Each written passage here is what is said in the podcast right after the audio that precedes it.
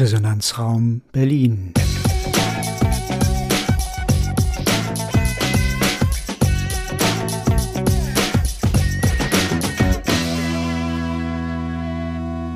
Ein Podcast des Gasthörerprogramms Bana der TU Berlin.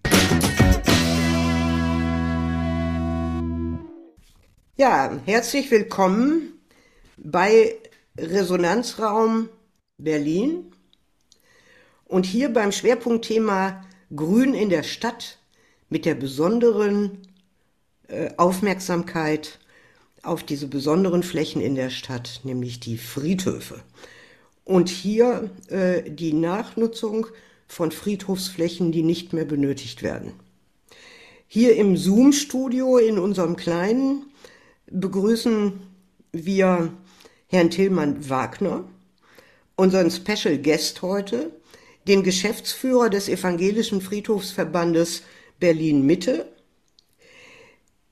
Von der Gruppe der Podcaster sind dabei Doris Grund. Hallo Doris. Hallo Marianne, hallo Herr Wagner.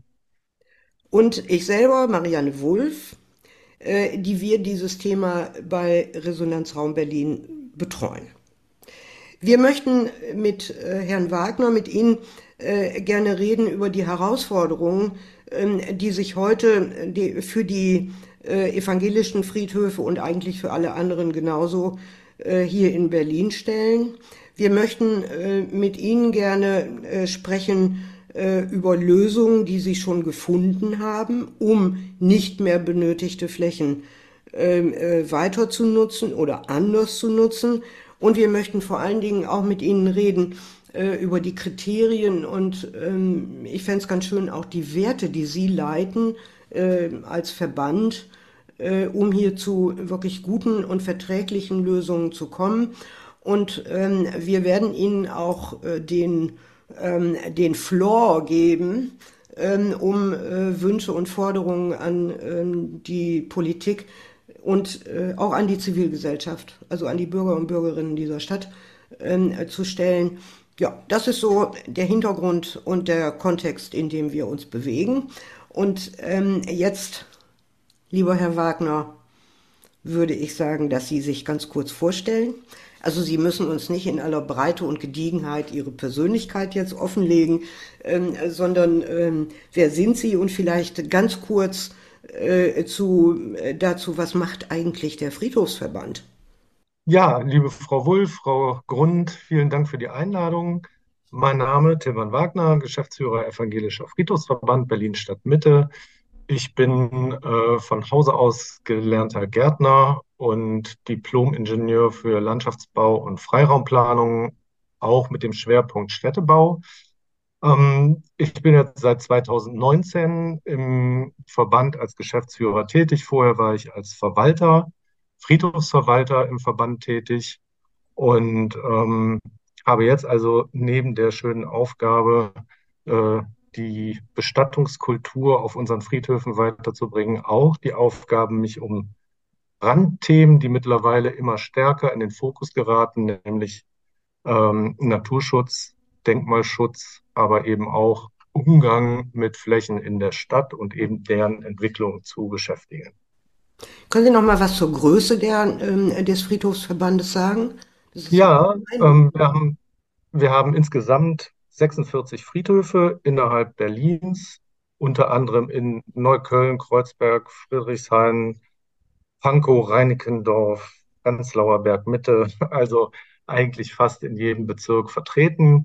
Ähm, und derzeit eine Gesamtfläche von circa 236 Hektar innerhalb Berlins. Gut, das heißt also etwa 20, 25 Prozent der gesamten Friedhofsfläche.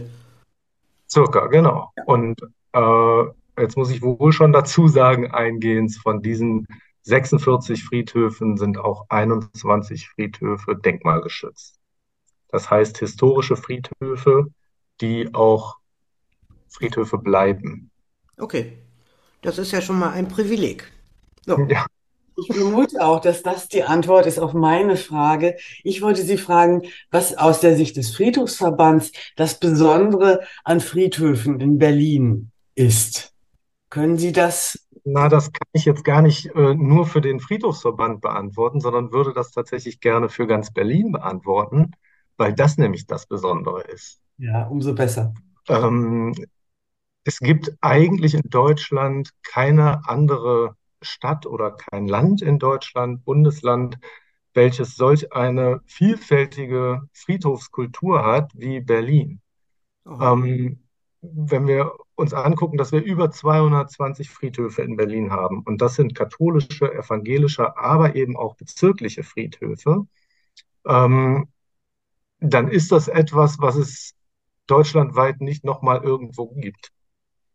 Ähm, die, ich sage jetzt mal Stadtstaaten, Beispiel Hamburg, da haben wir eben den Ohlsdorfer Friedhof und dann gibt es noch einen, aber äh, da wurde immer darauf hingearbeitet, dass es irgendwo einen Zentralfriedhof gibt, einen Hauptfriedhof.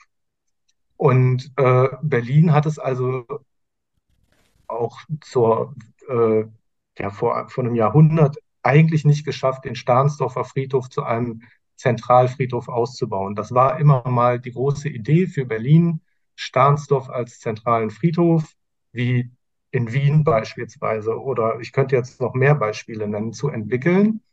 Äh, das ist einfach nicht gelungen und somit ist also diese kleinteilige Friedhofslandschaft, die wir haben, äh, bis heute erhalten. Und das ist tatsächlich das Besondere für Berlin und dadurch eben auch für Deutschland.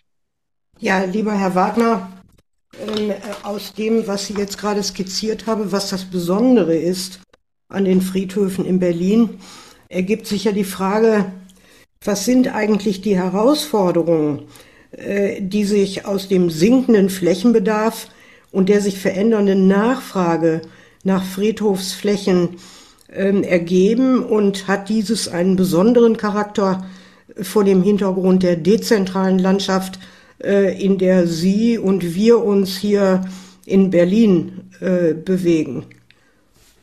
Es ist schwieriger, weil ähm, wenn man einen dezentralen Friedhofsstandort hat, dann ist er in der Regel nicht mitten in der Stadt, sondern eben am Stadtrand. Aber er ist erschlossen, also man kommt mit den Öffentlichen in der Regel auch gut dahin. Egal ob Busse, Bahnen, äh, also es sind auch immer Parkplätze vor Ort. Also das ist erstmal von der Erschließung her schon mal einfacher und gleichzeitig ist das häufig auch in einen, ich sage jetzt mal, schon zusammenhängenden Naturraum irgendwie eingebunden, diese dezentralen Friedhöfe.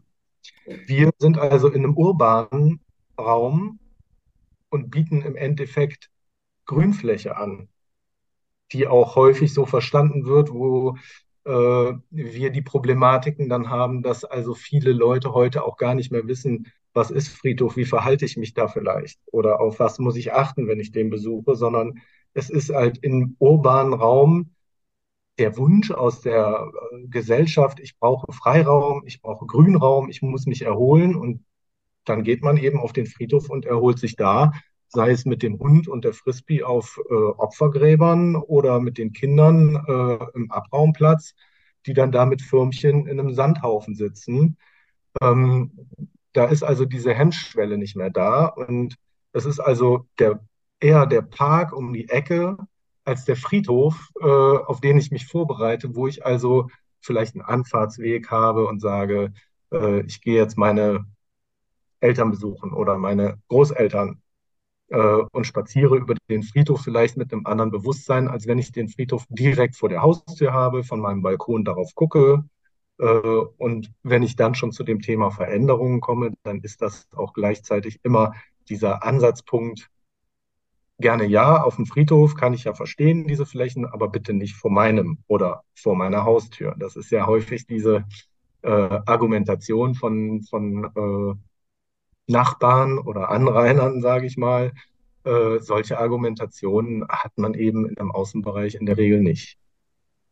So, was sind denn ähm, aus, der, ähm, aus der veränderten Nachfrage resultierend ähm, die Herausforderungen, die sich stellen? Also, weil dieser, äh, dieser Run auf die Urnenbestattungen ähm, ja dazu führt, ähm, dass Flächen, also zumindest für, ähm, für Grabstätten, nicht mehr in der Größenordnung benötigt werden. wie äh, Position, also ist das überhaupt ein Problem? Ähm, oder kann man im Grunde genommen sagen, vor dem Hintergrund, dass wir wertvolle Flächen statt Grün haben, ähm, äh, in, Gestalt von Friedhöfen, äh, dass man die noch besser nutzen kann als Stadtgrün? Oder ist das eine Herausforderung, ähm, die äh, sich also aus unterschiedlichen Gründen, also auch aus betriebswirtschaftlichen Gründen dann nochmal anders stellt? Hm, da kommt eigentlich beides oder vieles zusammen.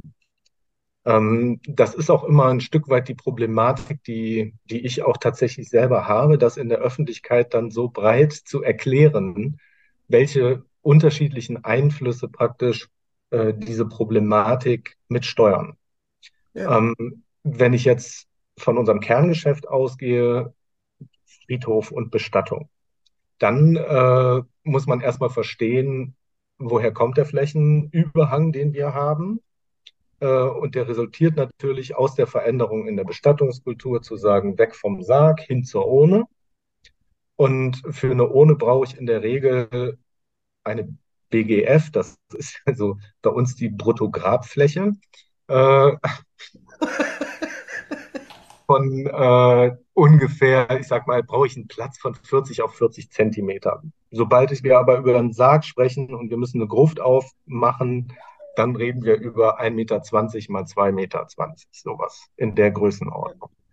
Äh, und daraus abzuleiten, wenn wir heute sagen, wir haben rund oder knapp über 90 Prozent Urnenbeisetzungen, äh, und das Verhältnis war mal anders. Also da waren es 90 Prozent Sargbeisetzungen oder Erdbestattungen äh, und 10 Prozent vielleicht Urnen. Dann äh, ist ganz schnell klar, wie viel Flächenüberhänge wir haben und wo es herkommt. Ähm, das ist das eine. Das andere ist dann natürlich, dass wir für Urnenbestattungen äh, weniger Fläche brauchen und gleichzeitig dafür auch weniger Gebühren einnehmen, was wiederum bedeutet weniger Gebühren, weniger äh, Budget für die allgemeine Friedhofspflege, sodass wir also tatsächlich genauer hingucken müssen, welche Flächen können wir auslaufen lassen, die wir vielleicht entweder pflegefrei im Sinne von wir mähen nur noch zweimal im Jahr, lassen das äh, Maatgut liegen, ähm, also so ein bisschen extensiver zu pflegen. Und dazu muss man eben genau wissen, welche Flächen kann ich denn dahingehend entwickeln und auslaufen lassen. Ähm, und welche, auf welchen Friedhöfen kann man das überhaupt machen? Sprich, das Thema Denkmalschutz oder ist da die Nachfrage hoch auf dem Friedhof? Äh, somit hat also jeder einzelne Standort seine eigene hm, wie soll ich sagen, Grundqualifikation. Also ist da das Thema Denkmalschutz besonders hoch angesetzt, weil also bestimmte Persönlichkeiten dort liegen und die Steine und die Grabstätten erhalten bleiben sollen? Sind es vielleicht eine hohe Anzahl an Ehrengräbern, äh, die dort sind? Oder ist es ein Friedhof? Ich nehme jetzt das Beispiel der Hermannstraße, wo wir auf drei Kilometern irgendwie sechs Friedhöfe haben. Äh, naja, wenn ich die Fläche nicht mehr brauche, dann muss ich mir eben Gedanken dazu machen, welche Friedhöfe sind die, die ich eventuell aufgrund von Denkmalpflege oder Denkmalschutzaspekten auf jeden Fall erhalten muss. Welche Friedhöfe sind aber die, die vielleicht trotzdem da keine schützenswerten Anlagen stehen, äh, nachgefragt werden und gut angenommen werden und laufen. Äh, und welche Friedhöfe sind dann eben die, äh, die wir in eine andere Richtung entwickeln können. Äh, und das so ein bisschen auseinander zu sortieren, hat jetzt erstmal schon zehn Jahre gedauert. Äh, ja, und ich kann Ihnen sagen, warum. Sie lachen. Äh, aber ich bin auch eigentlich jemand, der sagt, okay, komm, das machen wir jetzt, jetzt packen wir es an und dann setzen wir das um. Davon musste ich mich tatsächlich lösen, weil wir im Friedhofsrecht immer in 20 Jahren Schritten denken müssen. Wir haben also diese äh, Ruhefrist von 20 Jahren, noch eine zehnjährige Pietätsfrist. Das heißt, eigentlich müssen wir sogar in 30 Jahren Schritten denken. Und das ist eben ein Zeitraum, der darf dann auch einen relativ langen Entwicklungsvorlauf haben. Also wenn man sich tatsächlich überlegt, wo soll die Richtung hingehen, welcher Standort bleibt, welcher Standort wird geschlossen, wo kann er dann hin entwickelt werden. Das sind also alles keine Sachen, die man mal eben umsetzen kann und das resultiert eben einfach auf, ich sage jetzt mal, unseren Toten und deren Fristen, ja. die wir einzuhalten haben. Ja. Also das Problem habe ich schon, habe ich schon sehr früh erkannt, dass das wirklich furchtbar schwierig ist in der Planung, wenn man immer mit 30 Jahren äh, rechnen muss. Trotzdem würde ich Sie gerne fragen, ob Sie bestimmte Kriterien oder Werte haben, die für Sie besonders wichtig sind für die Nachnutzung dieser Flächen. Haben Sie übergeordnet, jetzt mal abgesehen von den praktischen Fragen der Umsetzung, übergeordnet irgendwelche Vorstellungen, wo Sie sagen, ja, das ist so der Leitfaden, der uns über diese 30 Jahre trägt?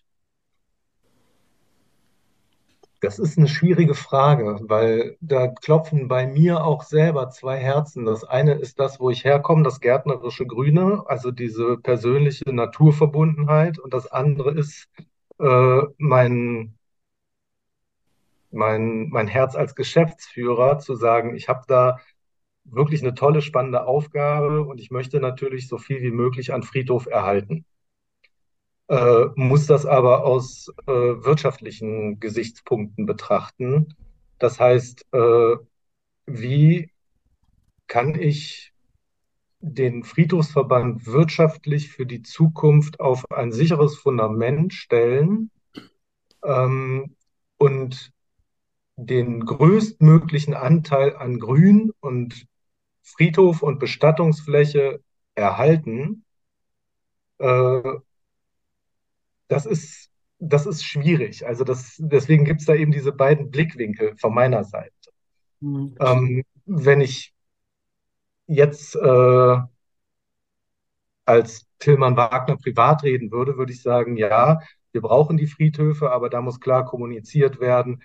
Es ist halt eine Art Park, aber eben ein Friedhof und der ist grün und äh, den kann ich besuchen, da kann ich mich aufhalten, da kann ich mich auf eine Bank setzen, ich kann ein Buch lesen, ich kann spazieren gehen. Äh, das ist aber was anderes, als wenn ich aufs Tempelhofer Feld gehe. Also, mhm. äh, und das müsste man tatsächlich so ein bisschen auch in die Gesellschaft nochmal bringen. Wenn ich damals auf den Friedhof gegangen bin mit meiner Oma und ich habe rumgeschrien oder getrampelt oder wollte irgendwo eine Blume pflücken, da war was los. Ja, also da habe ich noch eine klare Ansage gekriegt. Heute gehen die Leute im Frühjahr und sagen, oh, ich habe vergessen, die äh, Tulpenzwiebeln in den Boden zu setzen und dann buddeln die die auf dem Friedhof ein und nehmen äh, aus und nehmen die mit nach Hause.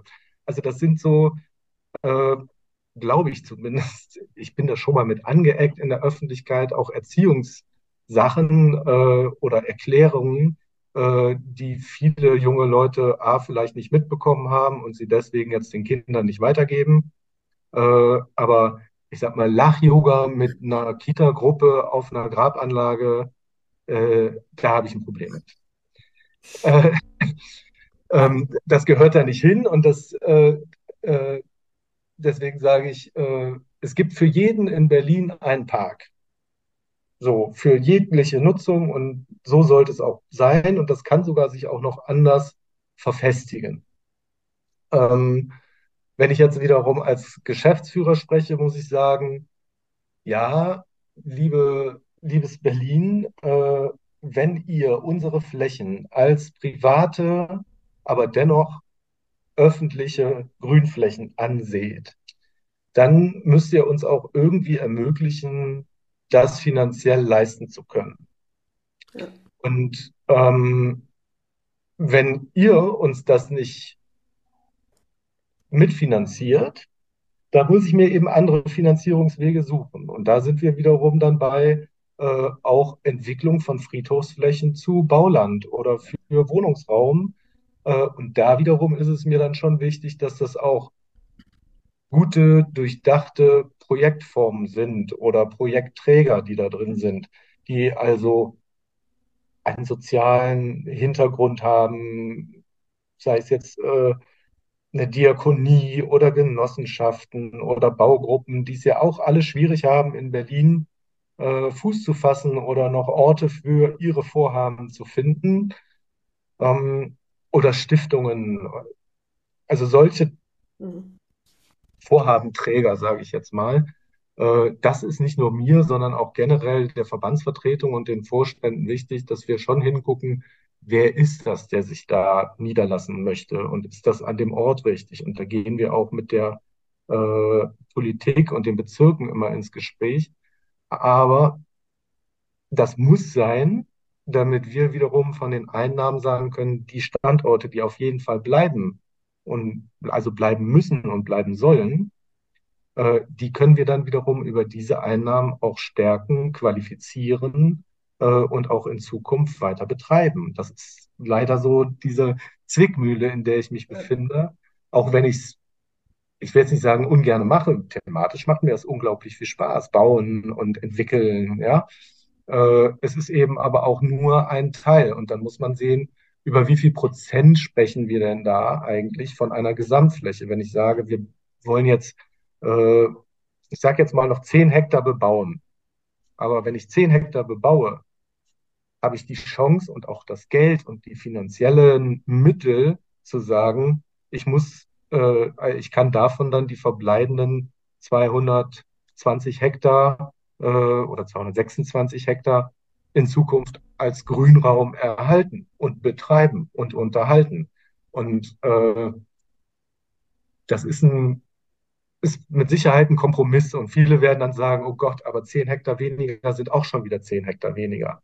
Aber wenn ich mich von 10 Hektar verabschiede und habe dafür aber so ein großes Potenzial abgeschöpft, äh, so große Flächen langfristig zu unterhalten, dann sehe ich das nicht als negativ, sondern als, äh, da hat man sich vielleicht Gedanken gemacht, um die Zukunft zu gestalten. Gut, also wir müssen, glaube ich, uns nochmal treffen und uns darüber streiten. Äh, vielleicht aber, was Sie jetzt gerade gesagt haben, klingt natürlich total plausibel. Äh, und Sie haben ja im Grunde genommen schon ähm, erste Antworten gegeben auf ähm, äh, unsere nächste Frage. Ähm, also welche, ähm, welche Forderungen äh, und Wünsche haben Sie denn an Politik, äh, gegebenenfalls auch Verwaltung im Sinne von Bezirksverwaltung, ähm, aber auch an die Zivilgesellschaft. Also Zivilgesellschaft haben Sie ja eben, also die Bürger und Bürgerinnen haben Sie ja eben äh, schon in ein, aus einer besonderen Perspektive, sprich Nutzung ähm, der Friedhöfe erwähnt. Aber gibt es da noch andere Sachen, die Ihnen wichtig sind? Also Wünsche, Forderungen an Verwaltung, Politik. Ja, gerade diejenigen, die sich für äh, zum Beispiel für, für Urnenbestattungen einsetzen äh, und vielleicht, äh, wie soll ich das erklären? Äh, nochmal das Thema, ich lasse mich verbrennen und unter einem Baum bestatten. Vielleicht einfach nochmal drüber nachdenken, ob das denn der Weg ist, wenn ich mein Leben lang vielleicht sogar vegetarisch, vegan unterwegs war oder äh, mich für Klima- und Naturschutz eingesetzt habe. Ähm, da müsste ich jetzt auch wieder ein bisschen ausholen, um es vielleicht verständlich oder drastischer darzustellen. Ähm, häufig wird immer vorgeschoben, Entschuldigung, ähm, es ist, äh, meine Kinder brauchen sich dann nicht kümmern, es, das Grab ist viel kleiner, ich kann anonym irgendwo unter eine Wiese oder äh, ich wünsche mir eben unter einem Baum bestattet zu werden. Und da muss ich eben ausholen und sagen, unter einem Baum bestattet zu werden, heißt, ich muss mich verbrennen lassen. Das heißt, der Bestatter, der fährt nicht einmal, der fährt mindestens dreimal mit seinem Kombi in der Regel äh, nach Hause zum Bestattungsinstitut, zum Krematorium, bringt die Urne dann zu uns und dann sitzen die Angehörigen im Geschäft beim Bestatter und sagen, na ja, jetzt haben wir da die Aschekapsel, die ist ja auch nicht so schön, äh, aber es soll ja unter einen Baum, dann, also dann brauchen wir eine gute, biologisch, ökologisch abbaubare Überurne als Schmuckurne. Und dann kommt also irgendein Lehmgefäß oder ein Holzgefäß, wo das also dann nochmal alles reinkommt. Und dann wird die Urne zu dem Baum gebracht und dann wird unter dem Baum beigesetzt oder es wird sogar erstmal noch ein Baum drauf gepflanzt. Und da bin ich gespannt. Diese Entwicklung gibt es ja noch nicht allzu lange, also zumindest nicht in den Zeithorizonten, die wir sonst denken äh, wie der Baum dann darauf reagiert, weil im Endeffekt besteht die Asche aus purem Phosphor ähm, und äh, na, ähm, Calcium.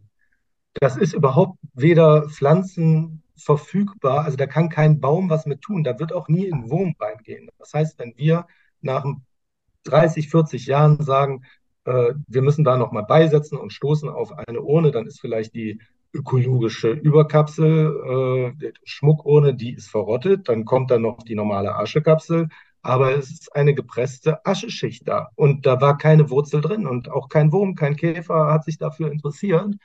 Äh, und wenn der Baum sich auch an der Asche da nicht reingeht, kann er sich auch nicht festhalten. Und wenn ich dann einen Baum in Segmente einteile und sage, um den Baum kommen bis zu, weiß ich nicht, ich nehme jetzt mal ein Beispiel, 65 Urnen, dann müssen sich die Wurzel erstmal um diese 65 Urnen rumwinden, um dann irgendwo einen Punkt zu finden im Boden, wo er Halt finden kann. Und wenn der Sturm oder der Orkan kommt, was passiert dann? Aber äh, ich habe mich unter einem Baum beisetzen lassen und am Ende äh, musste ich noch den Leichnam verbrennen. Das hat Geld und vor allen Dingen Gas gekostet. In den Schornsteinen sind Filter, da werden die ganzen Giftstoffe gesammelt, die werden als Sondermüll entsorgt. Äh, und der ganze Energiebedarf, nur damit ich als Asche unter einen Baum komme, wobei mit der Asche keiner was anfangen kann, liegt bei rund 160 Kilowattstunden. Damit können sie einen Monat mit Vollgas, mit einem SUV durch Berlin brettern. Dann haben sie sich am Ende auch ihren ökologischen Fußabdruck versaut. Aber ich bin mit der Urne unterm Baum. Und das passt für mich nicht zusammen. Warum dann nicht ein Sarg auf einem Friedhof? Äh, vielleicht, es muss ja, kann ja eine einfache Kiefernkiste sein, aus einer Brandenburger Kiefer. ähm, dann äh, ist das doch vielleicht nachhaltiger. Und äh, diesen Gedanken wieder auch in der Gesellschaft nochmal äh, ja, so ein bisschen zuzuspitzen und zu sagen, denk doch nochmal drüber nach, gibt es nicht noch eine andere Möglichkeit? Äh, und das wiederum als Vorteil zu sehen für zukünftige Friedhöfe als Grünflächen, weil wir die dadurch wiederum erhalten können. Ähm, das, denke ich, wäre schon gut, wenn die Gesellschaft das nochmal hinterfragt. Lieber Herr Wagner, das war großartig. Also diese Betrachtung aus der Perspektive Klimaschutz zum Thema und Naturschutz äh, zum Thema äh, Urnenbestattung habe ich überhaupt noch nie gehört. Ganz toll, ganz herzlichen Dank dafür. Ähm, also dem müssen wir weiter nachgehen, glaube ich. Äh, Frau Grund und ich werden das in unserem Herzen und Hirn bewegen. Ähm, und ähm, ich würde mich wirklich sehr freuen, ähm, wenn wir gegebenenfalls über andere Aspekte äh, zu einem späteren Zeitpunkt äh, nochmal sprechen könnten. Aber Sie haben das jetzt so plastisch gemacht, auch welche Wünsche Sie äh, an diese unterschiedlichen von mir eben genannten äh, äh, Organisationen, äh, Meinungsträger, Bildner ähm, richten. Das fand ich also zum Abschluss ähm, unseres kleinen Gesprächs jetzt wirklich ganz wunderbar. Also ganz, ganz vielen Dank dafür. Da lohnt sich einfach, wenn man äh, ein äh, Naturschützer, ein Gärtner, äh, einen Landschaftsarchitekten und nicht nur ein Betriebswirt ähm, äh, an die Geschäftsführerposition bringt, ähm, weil sie einfach wirklich ähm, aus dieser äh, Komplexität äh, ihres Gegenstandes sozusagen, ihres Geschäftsfeldes, ähm, ganz anders agieren können, als das ein, ähm, ein rein betriebswirtschaftlich äh, denkender Mensch konnte. Also wirklich ganz, ganz vielen Dank. Das war, ähm, das war sehr, sehr aufschlussreich und anregend. Danke, gerne. Ja, ja. auch von mir nochmal äh, ganz herzlichen Dank für das sehr, sehr informative Gespräch. Äh, das war wirklich äh, nochmal äußerst lehrreich. Vielen Dank. Schön, freut mich. Ja, und äh, da können wir nur sagen, also wir sehen uns hier, auf Wiedersehen und ähm, an die Zuhörer und Zuhörerinnen ähm, auf Wiederhören bei unserem spannenden Thema Nachnutzung von Friedhofsflächen. Herzlichen Dank.